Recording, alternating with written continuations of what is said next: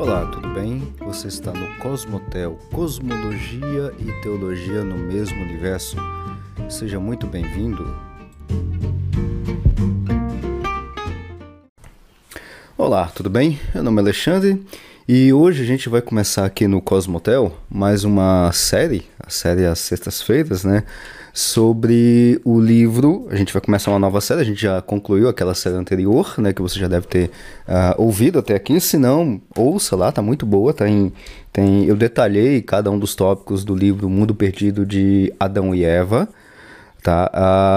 Uh, do John Walton com N.T. Wright. E hoje eu vou começar uma nova série tá? É deste livro aqui, deixa eu focalizar ali direitinho, tá aqui. O Mundo Perdido do Dilúvio, Teologia, Mitologia e o Debate sobre os Dias que Abalaram a Terra. Essa aqui, esse livro aqui, é, ele foi escrito pelo Tremper Longman III e John Walton, com contribuição de Stephen O. Mosquier, acho que é assim que pronuncia o, o, o nome deles, tá? É bastante complicado falar, uh, falar do nome deles aqui. Então, é, esse livro que a gente vai, vai tratar agora nessa nova série, tá? Então, essa edição que eu tenho aqui em mãos é da editora Thomas Nelson Brasil em português.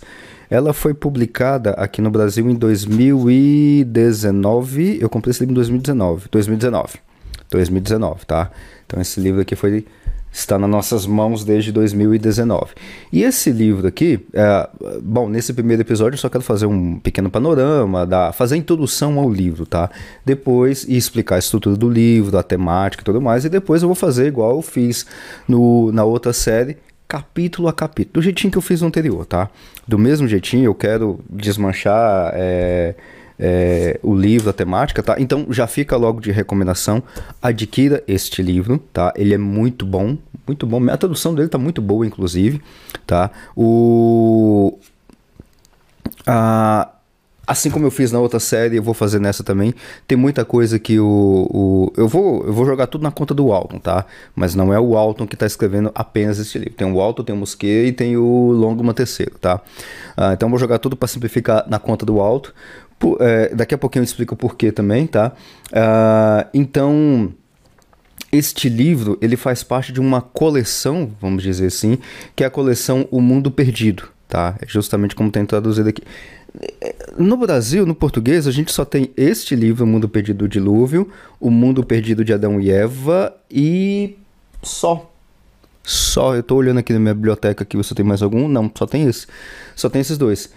Na realidade, a última vez que eu tinha visto são sete livros, e agora eu vou entrar um pouquinho na, na, na, introdução a essa coleção, depois a gente entra nesse livro especificamente. São sete livros que compõem essa, essa coleção, O Mundo Perdido, tá?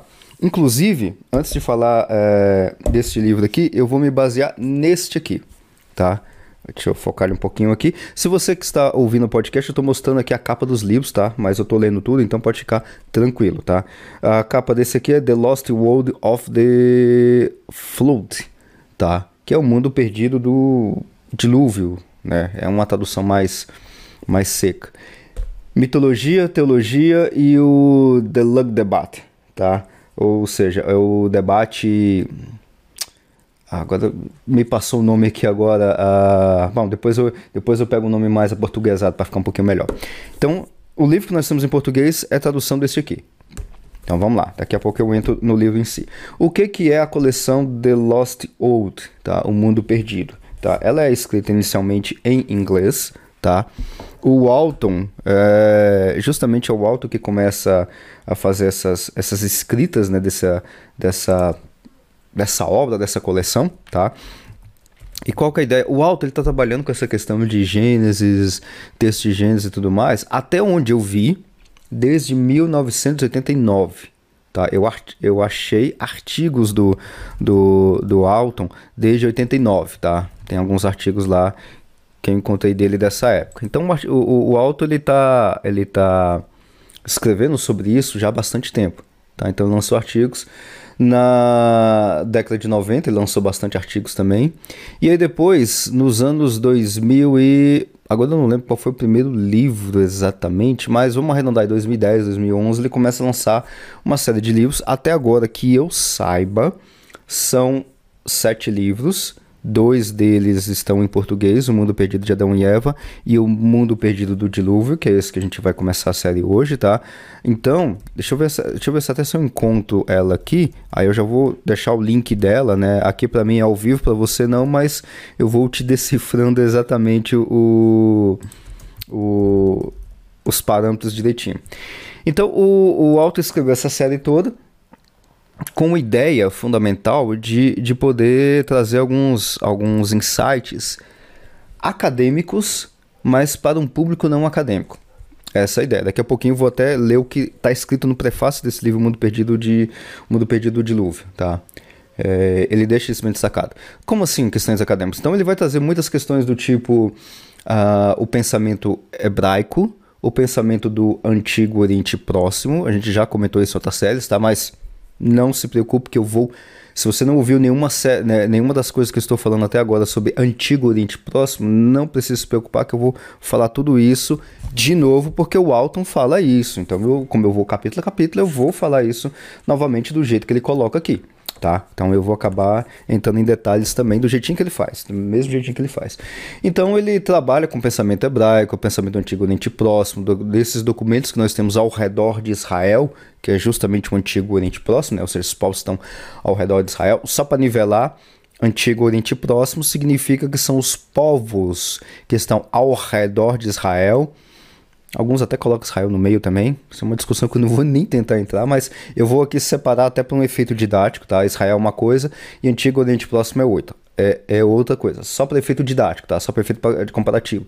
Então, nós tem, o que, que nós temos ao redor de, é, de, Israel? Nós temos os cananeus, no plural, então são vários cananeus, tem os sumérios, os babilônicos, é, que acaba se misturando uma coisa com a outra, os assírios, egípcios também estão no meio, então essa galera toda Tá? Todos esses povos têm as suas escritas, têm as suas, uh, os seus ritos religiosos, têm as suas religiões, têm os seus documentos míticos, religiosos e por ali vai. Então, essa turma toda, que está compreendido mais ou menos num período de tempo entre, vamos arredondar as contas aí para facilitar, vamos colocar aí 3 mil anos antes de Cristo?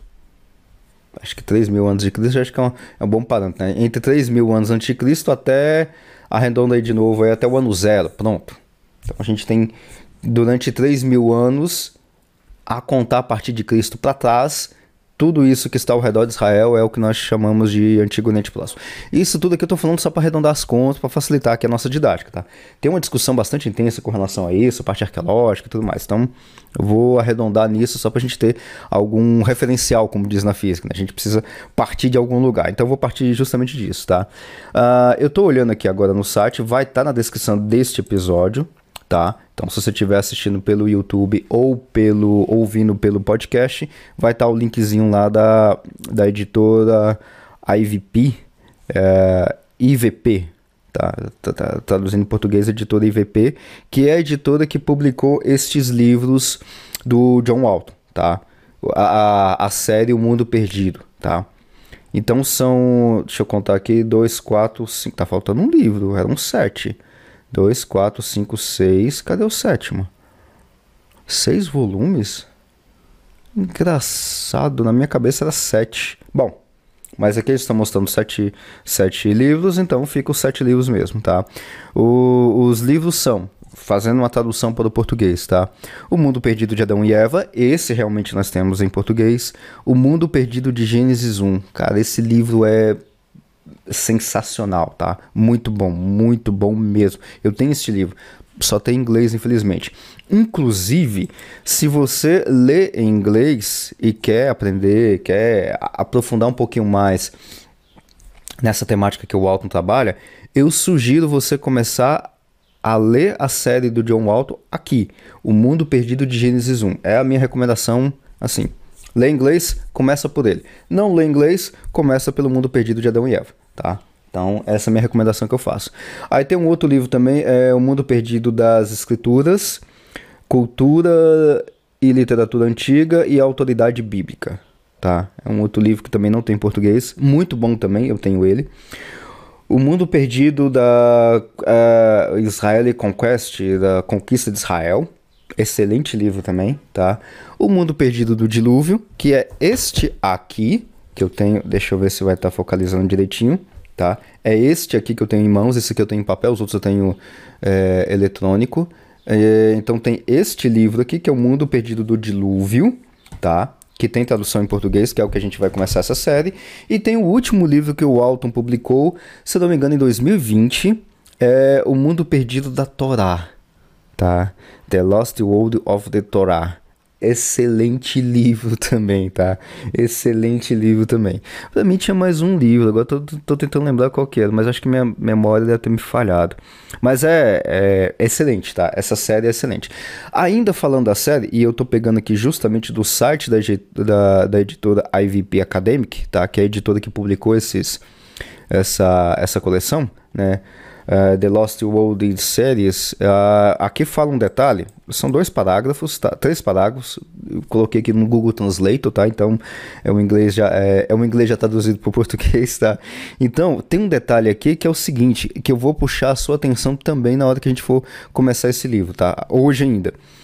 A intenção da série O Mundo Perdido não é oferecer a única interpretação, entre aspas, correta do texto, do texto bíblico oferecido. Esses livros, essa coleção, né, em vez disso, uh, fornece uma interpretação baseada na, convic na convicção de que a Bíblia é, não contém, é a palavra de Deus, escritura que fala verdadeiramente. O objetivo o objetivo dessa série não é converter o leitor às conclusões do autor, John Walton. E aqui, detalhe que eu não destaquei, tá? É, o John Walton é um dos autores de toda essa série, mas não é só ele. Por exemplo, O Mundo Perdido de. O Mundo, o Mundo Perdido de Adão e Eva tem hora que dá uma travada no inglês. Eu não consigo falar, às vezes, em inglês ou em português, e eu não sei nenhum dos dois muito bem. Aí dá uma travada quando eu vou ler isso. O Mundo Perdido de Adão e Eva é do John Walton e tem a participação do N.T. Wright. O outro livro, o The Lost World of Genesis, é, O Mundo Perdido de Genesis 1, só tem do John Walton. Já o outro Mundo Perdido das Escrituras é o John Walton com Brent Sand, tá? Então já tem uma outra participação, inclusive de, de escrita mesmo, são dois, são dois escritores juntos, tá? O outro, uh, O Mundo Perdido da Conquista Israelita, ou da Conquista de, de Israel, é do John Walton com um cara que eu não sei. O sobrenome é o mesmo, não sei se é parente dele, se é filho dele, realmente eu não sei. Que é do J. Harvey Walton. É, deve ser algum parente dele, não, não sei. Esse Mundo Perdido do Dilúvio é do Tempelogma III com o John Walton e também com contribuição do Stephen Moskier, tá? E por último, o, o último livro, por último, último livro que o Alton publicou é O Mundo Perdido da Torá, onde ele e o J. Harvey Walton escreve esse livro. Deixa eu ver se tem mais alguém. Não, só tem esses dois, tá? Então não é só, é só, não é só o Alto. Vou jogar tudo na conta dele, mas não é só o Alto que escreve os livros, tá? Então, a... continuando aqui, então o objetivo dessa série não é converter o leitor às conclusões do autor ou dos autores, ou mesmo persuadir o leitor a adotar o seu modo de pensar. Não é esse o objetivo da série. Em vez disso, essa série procura chamar a atenção do leitor para informações que ajudarão os, é, os leitores em suas dificuldades com as passagens, no caso com as passagens bíblicas. Essa tradução ficou muito estranha. É, é, é que vão ajudar. É, na realidade, que os autores estão ajudando. É, o Google Translate também traduz umas coisas que não tem nada a ver. Mas refalando ou, ou, ou retraduzindo a, a, última frase para ficar um pouquinho melhor, tá? Em vez disso, essa série procura chamar a, a atenção do leitor para as informações que os autores trouxeram e vão ajudar, claro, os leitores em suas dificuldades com algumas passagens bíblicas, tá? Essa é a ideia da, da série. Então essa é o é a própria editora IVP, tá? Então você pode inclusive comprar o, o, o essa edição toda é, direto pela editora.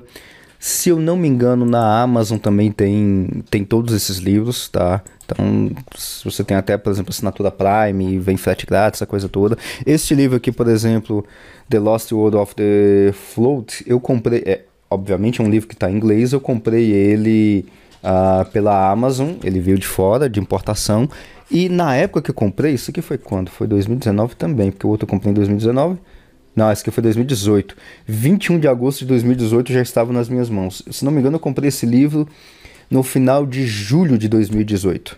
E ele chegou para mim aí arredondando as contas em 20 dias, tá? 20 dias compra internacional inclusive, tá? Então, é claro, você pode adquirir esses livros em inglês ou ler em português. Agora entrando entrando no, no na série mesmo que a gente vai trabalhar, que é esse O Mundo Perdido do Dilúvio, tá? O The Lug aqui é, é, também tem uma tradução de, de, inundado, né? Mitologia, teologia e o debate sobre a inundação, ou no caso aqui é o dilúvio, tá? É, que é, é a palavra que eu estava procurando para The Lug Debate, tá? Que é justamente o que está aqui. Então tem uma ideia de dilúvio, de inundação, tá? Então, entrando agora especificamente no livro, que eu vou, tra vou trabalhar com este livro em português, não vou trabalhar com o livro em inglês. Ainda, parênteses, Talvez a próxima série, vai depender aí da, da, das conversas e das sugestões que eu, que eu tiver dos, do, dos ouvintes e dos, do, dos inscritos e tudo mais, que me pediram para fa falar sobre esse livro, sobre o dilúvio, então por isso que eu estou fazendo ele aqui. A depender do que rolar para frente, talvez eu faça ou eu comece a, a aquele livro do é, O Mundo Perdido de Gênesis 1 Excelente livro, muito bom. Ou um outro livro que não faz parte dessa coleção, que é assim: se lê inglês, antes do livro Mundo Perdido de Gênesis 1, eu já coloco esse livro, caso você leia inglês, porque ele é excelente. É, é o livro Genesis as Ancient Cosmology, tá? O livro de Gênesis como uma cosmologia antiga, tá?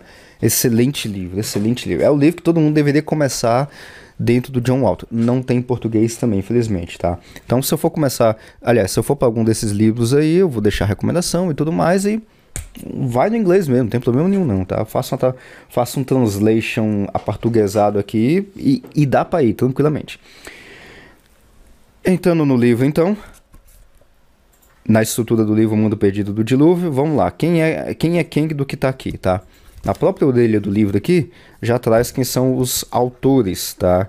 Quem são o, os caras que estão escrevendo esse livro. Primeiro, é o primeiro nome que aparece, é do Temper Longman III. Ele é professor da cátedra Robert Gundry de Estudos Bíblicos na Westmont College, em Santa Bárbara, na Califórnia.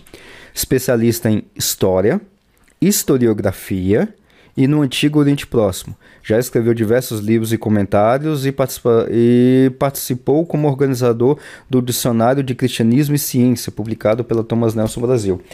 Esse dicionário, eu tenho ele aqui, mas ele está atrás aqui, não dá para pegar ele. É um dicionário, um calhamaço grande, que está em português, da Thomas Nelson Brasil. Ele é um, eu estou até vendo aqui o nome dos, dos organizadores, é o Copan, o Logman III, o Rees e o Strauss, que são os organizadores, um livro um livro não, é um, é literalmente enciclopédia.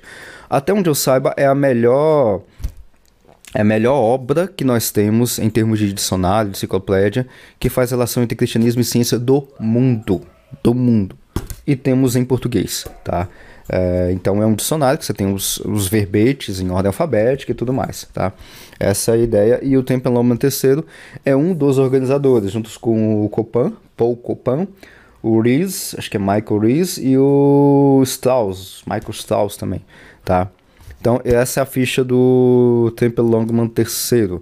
John Walton, você já conhece bastante, ele é, pelo que está na orelha aqui do livro, ele é PhD em estudos hebraicos e atualmente, pelo menos na época que ele escreveu esse livro, mas acho que ainda continua, é professor de Antigo Testamento no Eton College, tendo lecionado no Moody Bible Institute por mais de 20 anos é especialista em Gênesis e na relação do Antigo Oriente Próximo com o Antigo Testamento. Detalhe, eu quero chamar sua atenção para algo que não está escrito e que não existe. O Alton não é cientista. Não é cientista, não é físico, não é geólogo, não é geofísico, não é absolutamente nada com relação a isso, tá? Nada, em absoluto. Não tem nenhuma, não tem nada escrito, nada na formação dele vai dizer que ele é qualquer coisa do tipo cientista. Não é. Não é. Simplesmente não é. E o outro cara uh, que fala aqui, deixa eu ver se tem se traz uma ficha dele, porque pelo menos na orelha não traz, mas eu acho que dentro do, dentro do texto vai falar sobre um pouquinho do.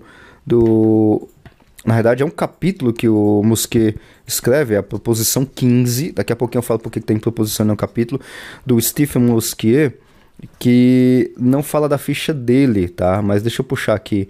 Mas no texto, eu tenho quase certeza que foi, ou foi no texto ou pesquisei por fora, agora eu não lembro exatamente onde é que eu li isso. É tanta coisa que a gente vai lendo e, e eu não.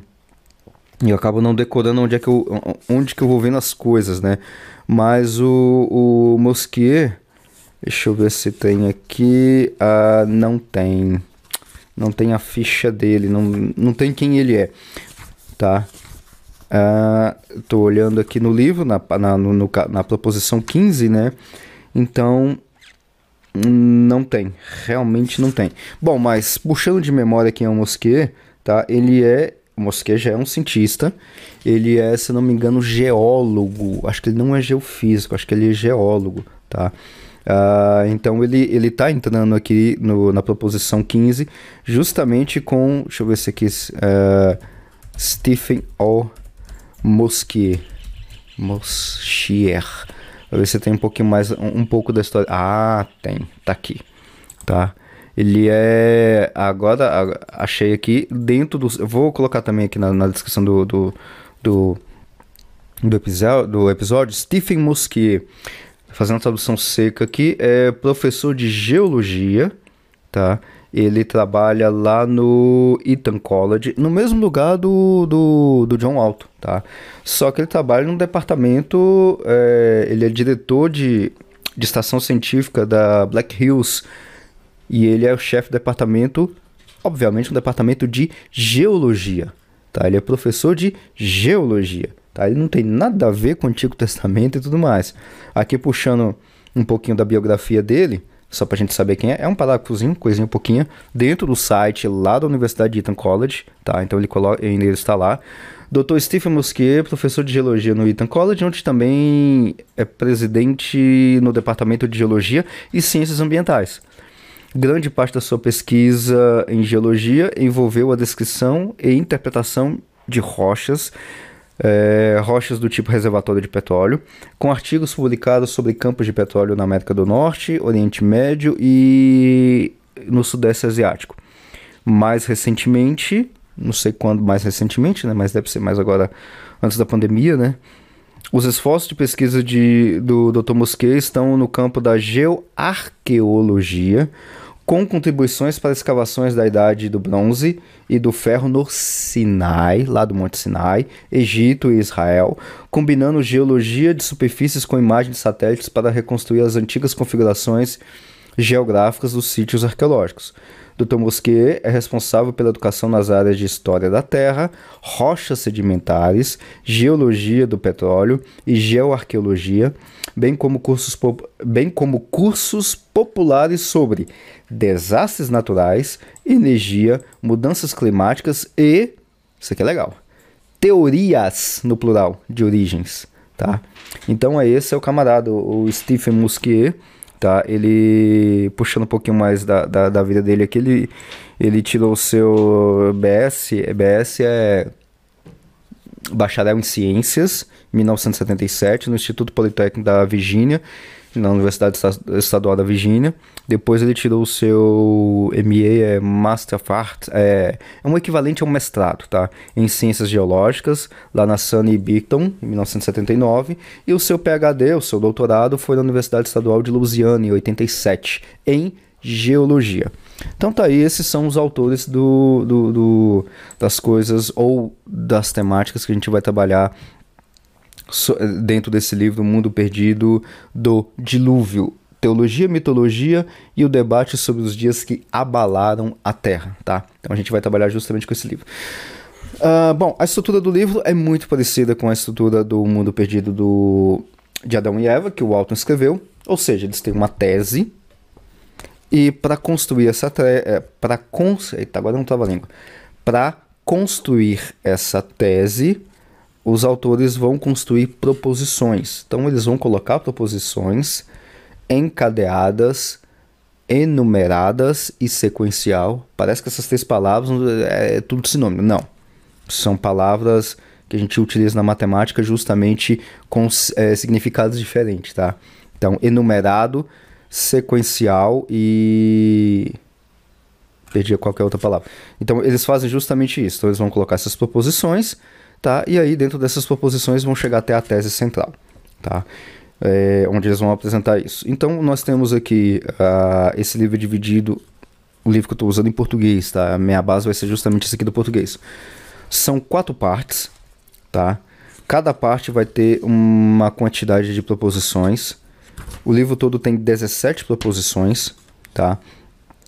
E aí nós temos a primeira parte que é método, perspectivas sobre interpretação, que é a primeira parte, que compõe seis proposições, tá? Então, quais são? Método, perspectivas sobre interpretação, a gente tem a proposição 1, Gênesis 1 é um documento antigo, proposição 2, Gênesis 1 a 11 faz alegações sobre acontecimentos reais de um passado real. Proposição 3, Gênesis 1 a 11 emprega recursos retóricos. Proposição 4. A Bíblia usa hipérbole para descrever acontecimentos históricos. Hipérbole, já vou adiantar aqui alguns termos, vai aparecer alguns termos assim, talvez novos para você, tá? Hipérbole é uma figura de linguagem. Nós temos em português essa figura de, de linguagem que significa exagero. Por exemplo, eu já te falei um milhão de vezes para não fazer isso. Tá? Isso é uma hipérbole, porque ninguém fala um milhão de vezes alguma coisa. Tá? Então, só para ter ideia do que, que seria hipérbole. Tá? Proposição 5, Gênesis apropriadamente apresenta um relato hiperbólico do dilúvio, ou seja, um relato exagerado do dilúvio. Tá? Proposição 6, Gênesis retrata o dilúvio como um acontecimento global. Tá? Essas são as seis proposições que compõem o, a primeira parte. Parte 2, contextualização. Textos do Antigo Oriente Próximo. São duas proposições. Proposição 7. A antiga Mesopotâmia também tem histórias de um dilúvio universal. Aí a coisa fica boa, tá? Mas não vou dar spoilers do que a gente vai falar para frente, não. Proposição 8. O relato bíblico do dilúvio compartilha similaridades e diferenças com narrativas diluvianas do AOP. AOP é Antigo Oriente Próximo, tá? Então vou, já vou começar a usar algumas siglas aí. AOP, Antigo Oriente Próximo. Parte 3. Texto. Entendendo o texto bíblico em termos literários e teológicos. Aí ele começa com a proposição 9. Um dilúvio cataclísmico local é descrito intencionalmente como dilúvio global para fins retóricos e por razões teológicas. Praticamente o título da proposição 9 já mata o livro todo, tá? Mas calma, a gente vai chegar lá na proposição 9, tá? Proposição 10, dentro dessa parte 3, o relato do dilúvio é uma parte de novo, o relato do dilúvio é parte de uma sequência de pecado e julgamento e serve de pano de fundo para a aliança. Proposição 11. A história teológica se concentra nas questões da presença divina, estabelecimento da ordem e em como a ordem é desestabilizada. Lembra lá, isso aqui é importante ter isso em mente. Lembra lá que a gente estava falando do mundo perdido de Adão e Eva, onde tem aquelas expressões de ordem não ordem e desordem. Desordem seria o que nós temos depois do pecado, não ordem é aquilo que nós chamamos de caos, e ordem é a organização que Deus está fazendo em Gênesis 1. É importante ter esses três conceitos de ordem, não ordem e desordem em mente quando chegar aqui. Mas aqui é claro que quando chegar aqui nessa parte aqui eu vou detalhar isso de novo, tá? Proposição 12. O episódio, entre aspas, dos filhos de Deus não é apenas um prelúdio para o dilúvio, mas é a sequência narrativa de Caim e Abel. Tá? Proposição 13, essa aqui é legal, essa aqui daria, daria quase que uma série. Tá? A Torre de Babel, é, a Torre de Babel, em Gênesis 11, de 1 a 9, serve de conclusão apropriada para a narrativa primeva. É bem interessante isso aqui, tá? Mas chegando lá a gente vai desmanchar um pouquinho mais sobre isso. Parte 4, então, a última parte deste livro, né? É, detalhando.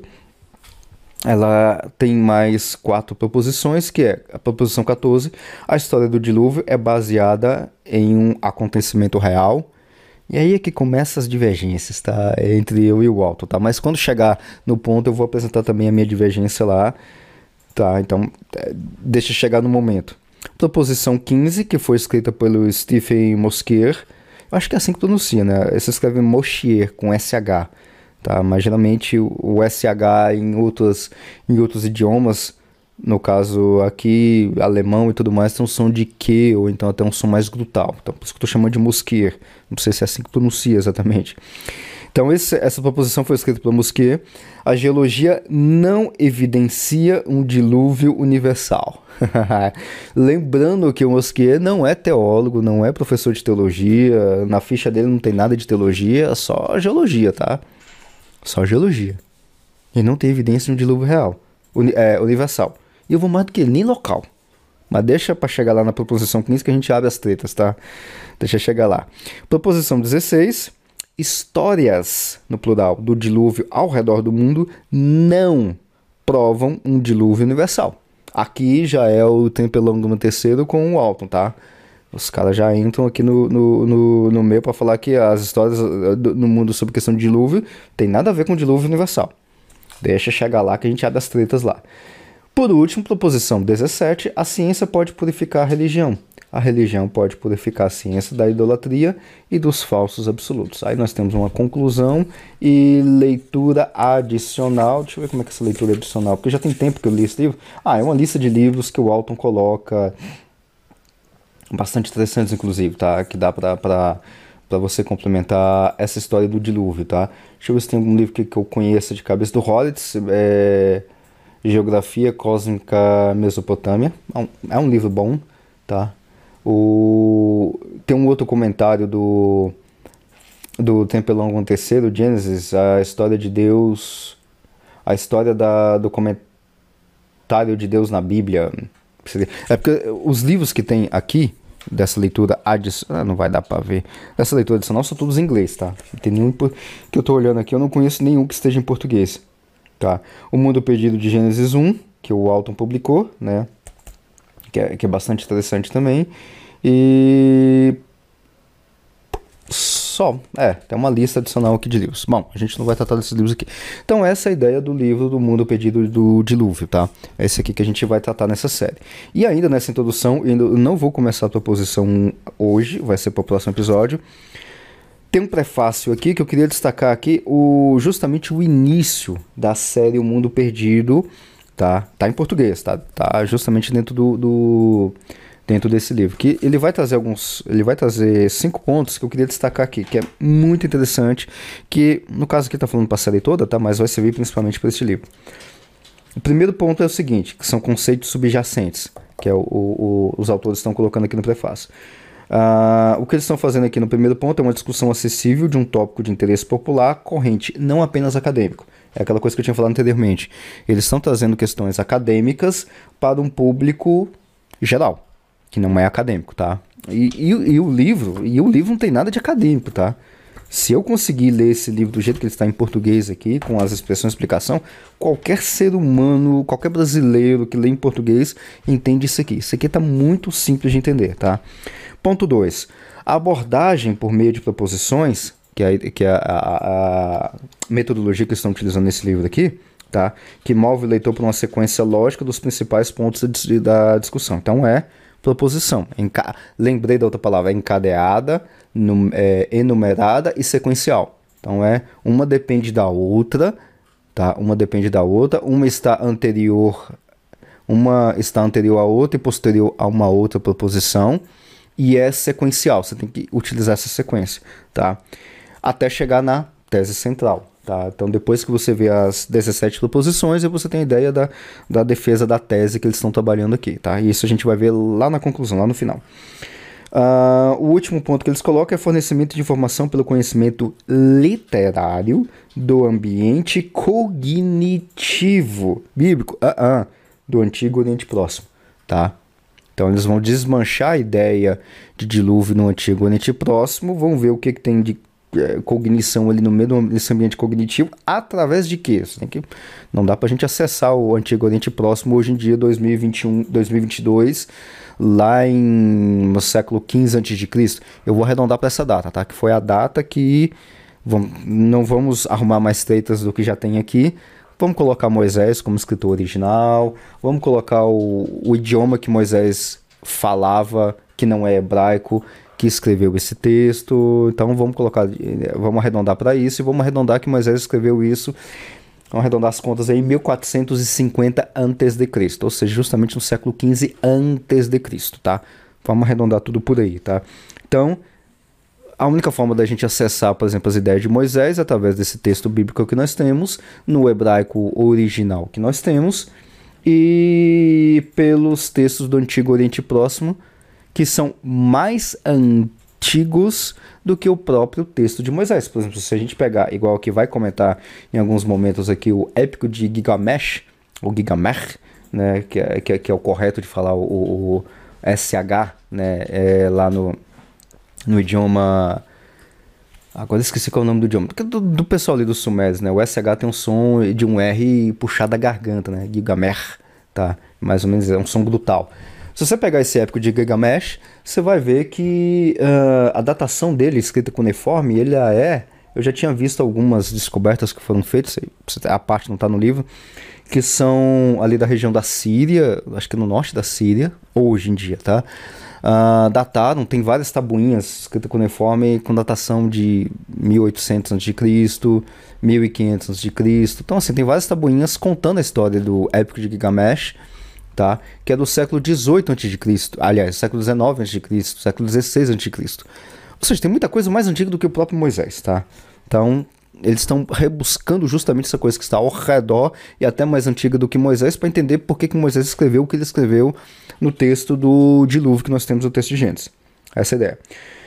E o último ponto é, que é o mais importante aqui, eu vou, eu vou finalizar justamente aqui, com esse ponto que é sustentação de uma hermenêutica consistentemente aplicada.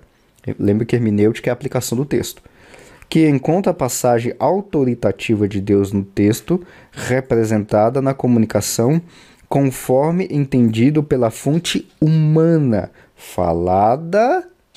Olha, falada, tradição oral.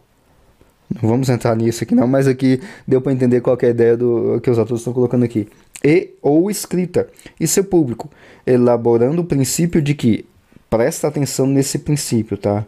É o princípio que vai nortear, ali, aliás, é o princípio que norteia não só esse texto, mas é o princípio que norteia a Bíblia inteira. Embora a Bíblia tenha sido escrita para nós, ela não foi destinada a nós. Ou seja, não somos seu público primário. Tem um, tem um, um, um, um trocadilho que eu acho que fica mais bonito em, em, inglês do que em português, mas vamos ficar no português mesmo.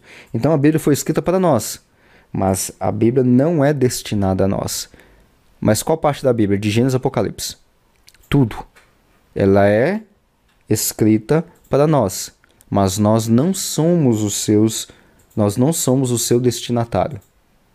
Nenhum texto bíblico foi escrito com destino ou com destinatário para brasileiros do século XXI. Nenhuma parte do texto de Gênesis Apocalipse. E, e, e, vou mais ao extremo: nenhuma parte do texto bíblico foi escrito para qualquer pessoa fora daquela região ali do que a gente chama de Oriente Médio, no máximo ali da Ásia, que a gente chamaria de. Eh, que a Bíblia chama de Ásia Menor, aquela, que é aquela região ali pegando ali na, na, na beira da Turquia, da atual Turquia hoje tudo mais. É, ninguém, ninguém. Você quer forçar mais a barra ainda? Coloca ali os romanos ali no, no, na região da Itália e só, tá? A Bíblia não foi escrita com destino a ninguém além do que aqueles povos naquelas é, nas épocas onde eles estavam, tá?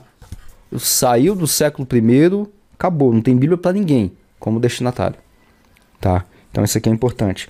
Então, e aí o último ponto que vai simbolizar tudo isso, todo esse, esse livro que estão colocando é argumentaremos que essas leituras, da forma como é feita aqui do relato do dilúvio, é, argumentaremos que essas leituras não apenas estão erradas, mas que chegam até mesmo a distorcer a, a mensagem bíblica. Ou seja, essas leituras de de fazer adequação do, da geologia, aí você tem ali a camada geológica, isso aqui foi um soterramento rápido, isso aqui foi isso, aquilo, e, e veio água de cima, veio água de baixo, inundou não sei mais o que, e a gente acha peixe marinho na, na, na, beira de morro, então isso aqui foi um soterramento muito rápido, essa, essa bobagem toda, tá? Aí as minhas palavras não as palavras do, dos autores, porque eles são muito polidos nessa, nessa parte, essas bobagens todas, tá?